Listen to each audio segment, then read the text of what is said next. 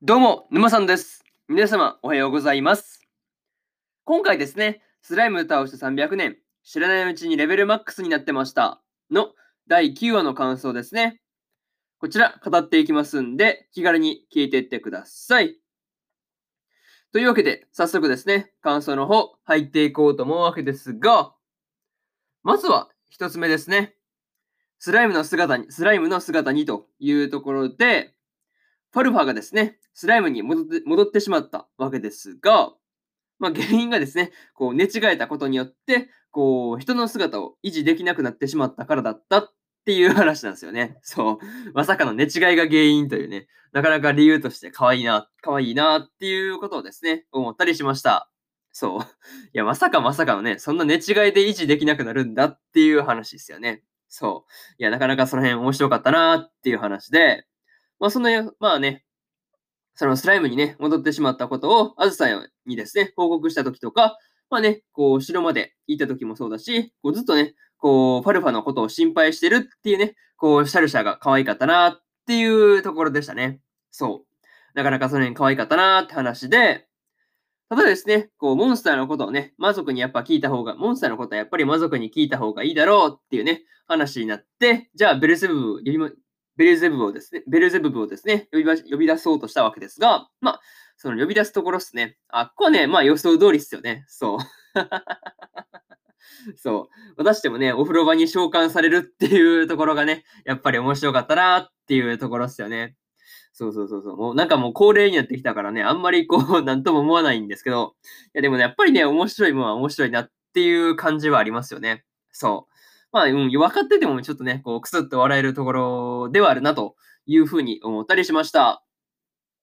うん。個人的にはですね、そんなこんなで呼び出されたベルゼブブがですね、スライムに戻ったファルファを見てですね、こう、ショックを受けた後でですね、こう、顔をうずめてるっていうところがですね、すごくいいなっていうふうに思ったりしました。なんかあれよね、あの猫に顔をうずめる原理と一緒よね、多分ね。そうそうそう。なんかそんな感じだろうなっていうふうには思ったりしました。うん。そんなところで、まず一つ目の感想である、スライムの姿にというところ終わっておきます。で、次ですね、二つ目に入っていくわけですが、様々なスライムたちというところで、今回ですね、いろんなスライムが登場していたわけですが、まずさのね、スライムに対してのそのネーミングセンスですね。やこれがとにかく 面白かったなっていうところでしたね。そう。まあね、こう、まあ賢いスライムだからケンスラだったりとか、こう魔法使いのスライムだからマースラですからね。いやー、なかなか 面白いですよね。そう。なんとなくね、こう、まあなかなかそう面白かったなという話で、こうスライムのね、その名付け方っすよね。そう。なかなかその辺面白かったなって話だし、あとはね、こう、舞踏家のスライムで、あるですね、まあブスラーですよね。がだけはですね、こう自分で名付けたものだったわけですが、うん。あずさとね、ネーミングセンス同じっていうところがですね、すごく面白かったなっていうところでしたね。そう。いや、ほんと面白いよね、ネーミングセンスね。なんかネーミングセンス一つとってもなんかここまで話広がるんだって感じですよね。そう。なかなか面白かったなっていう話ですね。そう。ケンスラがですね、こう、文字とかがですね、まあ、あらかじめ書いてあるその板をですね、使ってコミュニケーションをしていたわけですが、まあ、喋れないけどね、普通にこう文字読めてね、あの、まあ、会話になってるわけですから、まあ、その、まあ、文字が読めるっていう点に関しては賢いというふうに呼ばれるだけのことはあるなーっていうふうに思ったりしました。うん。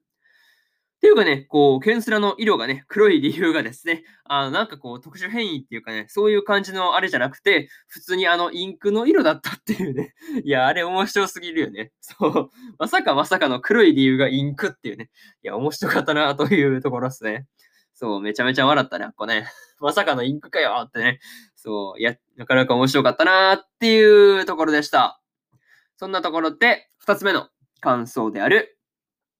様々なスライムたちというところ、終わっておきます。で、えー次、三つ目ですね。武術大会にてというところで、アツだとですね、ベルゼブブが、まあ、武術大会に出場、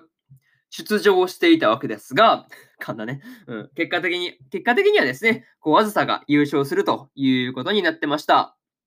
まあね、ベルゼブブの言う通りですね、こう、武術大会で優勝したことによって、またしても、またしてもですね、こう、あずさの平和なね、スローライフが、またしてもトラブル続きになりそうだなっていうね、なんか、うん、そうだな、そんな予感しかしなかったという話ですね。うん、いや、絶対そうですよね。なんかまた絶対次回あたりトラブル持ち込まれるやつですよね。そう。なんかありそうだなっていうふうに思ったという話ですね。うん。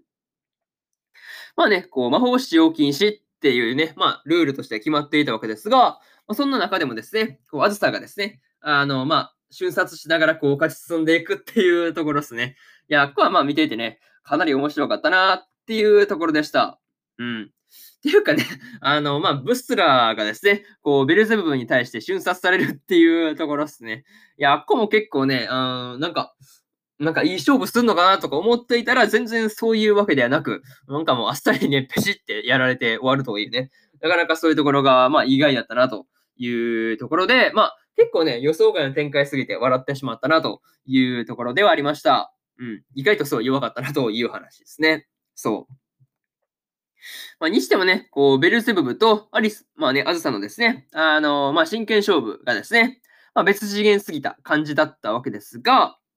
まあ、ずさがですね、好きだらけすぎてベルズブブにとベルズブブにとってやりにくい相手っていうのがね、なかなか面白かったですよね。そう。いや、好きだらけで倒しにくいって、なんか、うん、そうよね。確かに隙がね、たまにあるからそこをつくんだけど、そう、ずっとず、ずっと全てにおいて好きだらけっていうのは確かにやりにくいなっていうのはね、まあ、話聞くと確かにそうだよなっていうのは思ったりしました。そんなところで、3つ目の感想である、武術武術大会にてというところ、終わっておきます。で、最後にというパートに入っていくんですが、今回ですね、ファルファがですね、スライムに戻スライムに戻ってしまったという時はですね、一体どうなることかと思ってしまったわけですが、まあ、無事にね、戻れたっていうのはですね、何よりでした。うん。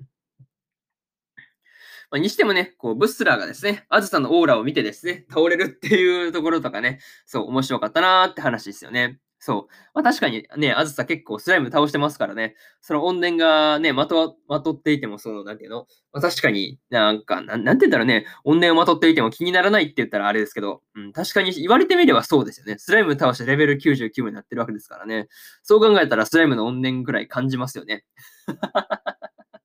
そう。いや、なかなかブスラーが倒れるところ面白かったなっていう話ですね。うん。まあ、そんなブスラーのね、面倒を見るように頼まれたベルゼブブがですね、まあ、断りきれないっていうところで、相変わらずね、ベルゼブブは、こう、頼まれた、あの、頼まれたらですね、断れない性格だよなっていうふうに思ったりしました。まあね、こう、そんなところで、まあ次回以降ですね、あずさが母親レベルとかね、上げていけるのかっていうところですね。そこが楽しみなところというところで、えー、今回のスライム倒し300年、知らないうちにレベルマックスになってましたの第9話の感想ですね。こちら終わっておきます。で、今までにもですね、第1話から第8話の感想は、それぞれね、過去の放送で喋ってますんで、よかったらね、こっちの方も合わせて聞いてみてください。でですね、今日は他にも2本更新しておりまして、雲ですが何かの第21話の感想と、戦闘員派遣しますの第10話の感想ですね。こちら2本更新してますんで、よかったら聞いてみてください。っていうのと、えー、明日ですね、えー、明日は幼馴染が絶対に負けないラブコメの第8話の感想と、シャドウハウスの第9話の感想、そしてですね、86の9話の感想と、恋という分には気持ち悪いの11話の感想ですね。この4本、1、2、3、4と更新してますんで、更新するんで、よかったら明日もですね、ラジオの方聞きに来てください。それでは今回終わっておきます。以上、沼さんでした。それじゃあまたね。バイバイ。